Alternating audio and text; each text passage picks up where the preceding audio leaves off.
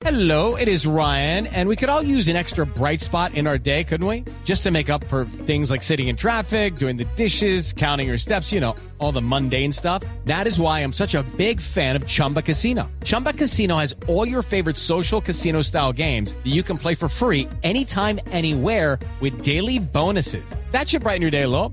Actually, a lot. So sign up now at chumbacasino.com. That's chumbacasino.com. No purchase necessary. BGW. Void were prohibited by law. See terms and conditions. 18 plus. Lo, lo que tenemos aquí sobre la mesa es ah, el ah, informe del octavo estudio sociodemográfico de los usuarios de motos en Colombia. Que es extenso. Sí, es bastante extenso, pero más que extenso es absolutamente detallado. Este es un documento que hemos conseguido gracias a la gestión de prensa eh, del Comité de eh, Ensambladoras de Motos Japonesas.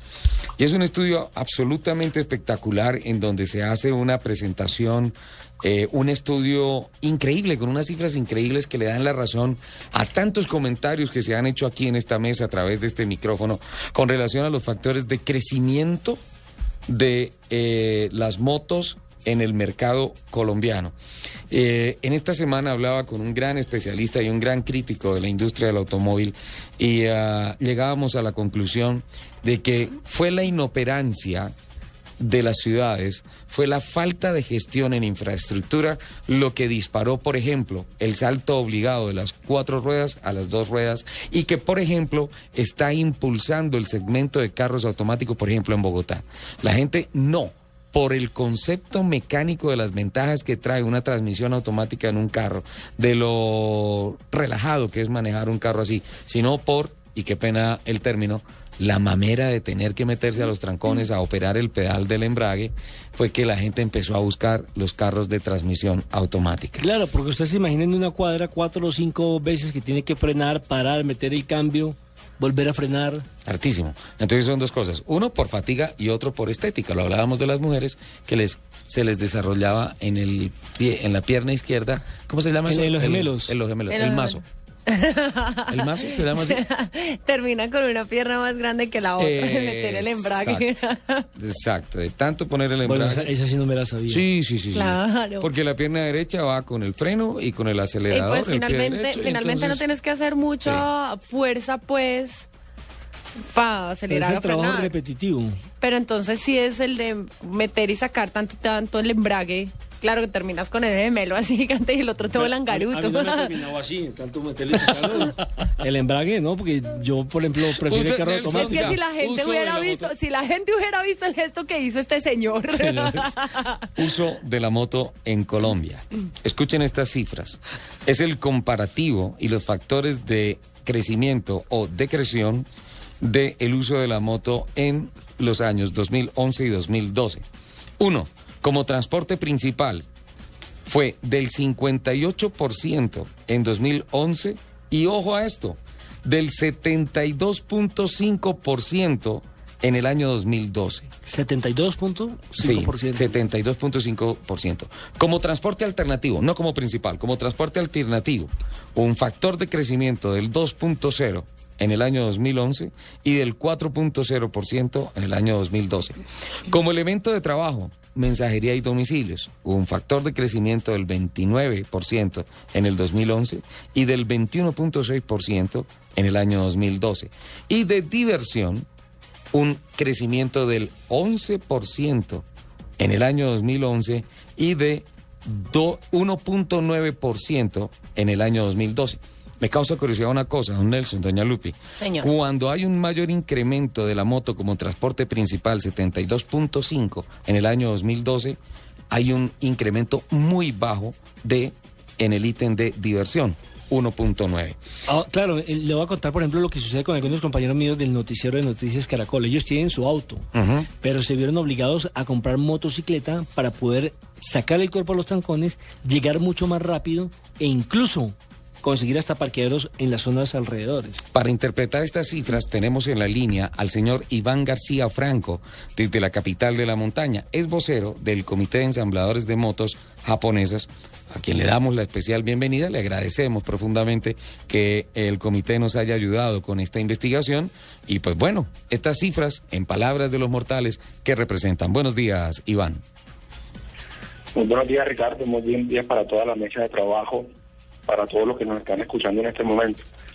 Pues básicamente el estudio, como lo comentabas ahorita, nos está mostrando y nos está evidenciando un, un punto de inflexión muy importante frente a lo que tiene que ver con el uso de la motocicleta como medio de transporte en Colombia. Eh, la motocicleta se ha convertido, y eso nos lo está arrojando el estudio, se ha convertido en un factor decisivo e importante para las comunidades más pobres del país, para las comunidades de los, digamos, más escasos recursos y como factor de desarrollo.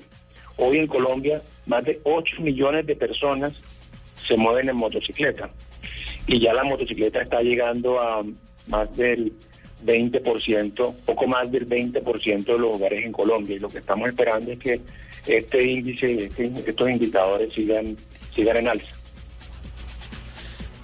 Definitivamente el comportamiento de la industria muestra, muestra que se va a seguir en alza por los factores económicos que van acompañados con esto. Escuchen esto, amigos oyentes, doña Lupi, don Nelson, don Iván.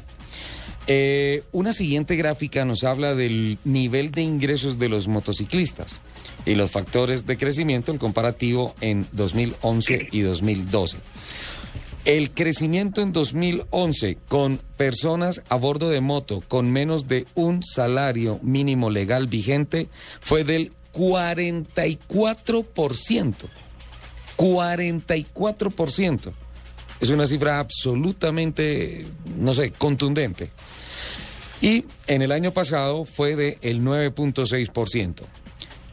Salarios entre 1 perdón, personas entre 1 y 2 salarios mínimos legales vigentes por mes, incremento del 49% en el 2011 y 73% el año pasado, 73%. Iván nos está hablando de millones de colombianos moviéndose en moto. Esto se tiene que traducir en unas cifras muy grandes. Entre 2 y 3 salarios mínimos legales vigentes al mes. En el 2011 un incremento del 3%, bien bajito, y del 7% el año pasado. También tiende a ser muy bajo, pero es del doble de un año al otro. Más de tres salarios mínimos legales vigentes, 3% en el 2011, 1 por 8% en el 2012 y no sabe, no responde en el 2011, 1% y 8.3 en el año eso explica, 2012. Eso explica su antigua teoría de que la gente definitivamente necesita la moto como medio de transporte. ¿Y quiénes son los que tienen más posibilidad de pronto de comprarla por la necesidad? Es por, la necesidad. Por la necesidad los que menos ganan plata, porque no te pueden acceder fácilmente a un carro o otro tipo de transporte. En cambio, la moto se le facilita de acuerdo a la, a la diferente categorización de precios. ¿Qué opina de esa reflexión, don Iván? Claro que sí. Eh, básicamente lo que está sucediendo en el país es que eh, la motocicleta está aportando en la generación de ingresos y el desarrollo de las familias de más bajos recursos. Como bien lo mencionabas, el año pasado el 82.8% de las personas que adquirieron motocicletas ganaban en su momento menos de dos salarios mínimos. Es decir, las motocicletas están en la base de la pirámide, en eso que se ha denominado como la base de la pirámide del país. Mire, déjeme le cuento esto. en Colombia, según las estadísticas del DANE, alrededor del 89% de los municipios del país son municipios de menos de 50 mil habitantes. En esos municipios, casi que el único transporte, el único modo de transporte son las motocicletas. Las motocicletas están convirtiendo hoy por hoy en el, digamos, en el, transporte masivo del, del pueblo colombiano. En aquellos municipios en los que no es, digamos, no es predominante la existencia de otros sistemas de transporte. Y la gente no se está bajando de las cuatro ruedas para las dos ruedas. La gente está dejando de ser, la gente está pasando en estos municipios pasó de, se bajó de, del transporte animal, de los caballos, de los burros, se están bajando para montarse en, motocicleta. Y otros muchos lo que está pasando es básicamente que dejaron de ser usuarios del transporte mixto que sucede en este, y el transporte rural que existe en, esto, en la mayor parte del- de, de los municipios de Colombia. Ahora, hay que decir también que contrario a lo que sucedía hace algunos, digamos 10 años tal vez, en donde veíamos que la motocicleta era evidentemente un transporte muy popular en el norte del país o municipios eh, del Pacífico o del sur del país, hoy lo que estamos viendo y la tendencia que el estudio nos está mostrando es que la motocicleta se ha convertido eh, por parte del usuario en un, digamos, en, en una predilección, ya no solamente en esas ciudades y esas regiones, sino en todo el país. Y le pongo dos casos particulares, el caso de Bogotá o el caso de la ciudad, una ciudad como Tunja, en donde hace algunos años eh, básicamente el- el- la elección por parte del usuario de transporte en motocicleta era casi nula y hoy estamos viendo cómo cada vez más, más digamos, cada vez más personas Sí. acceden a este vehículo como transporte principal o también como, como aporte para la generación de ingresos. El año pasado, alrededor del 21% de las personas que adquirieron una motocicleta lo hicieron pensando en generar ingresos adicionales con ella.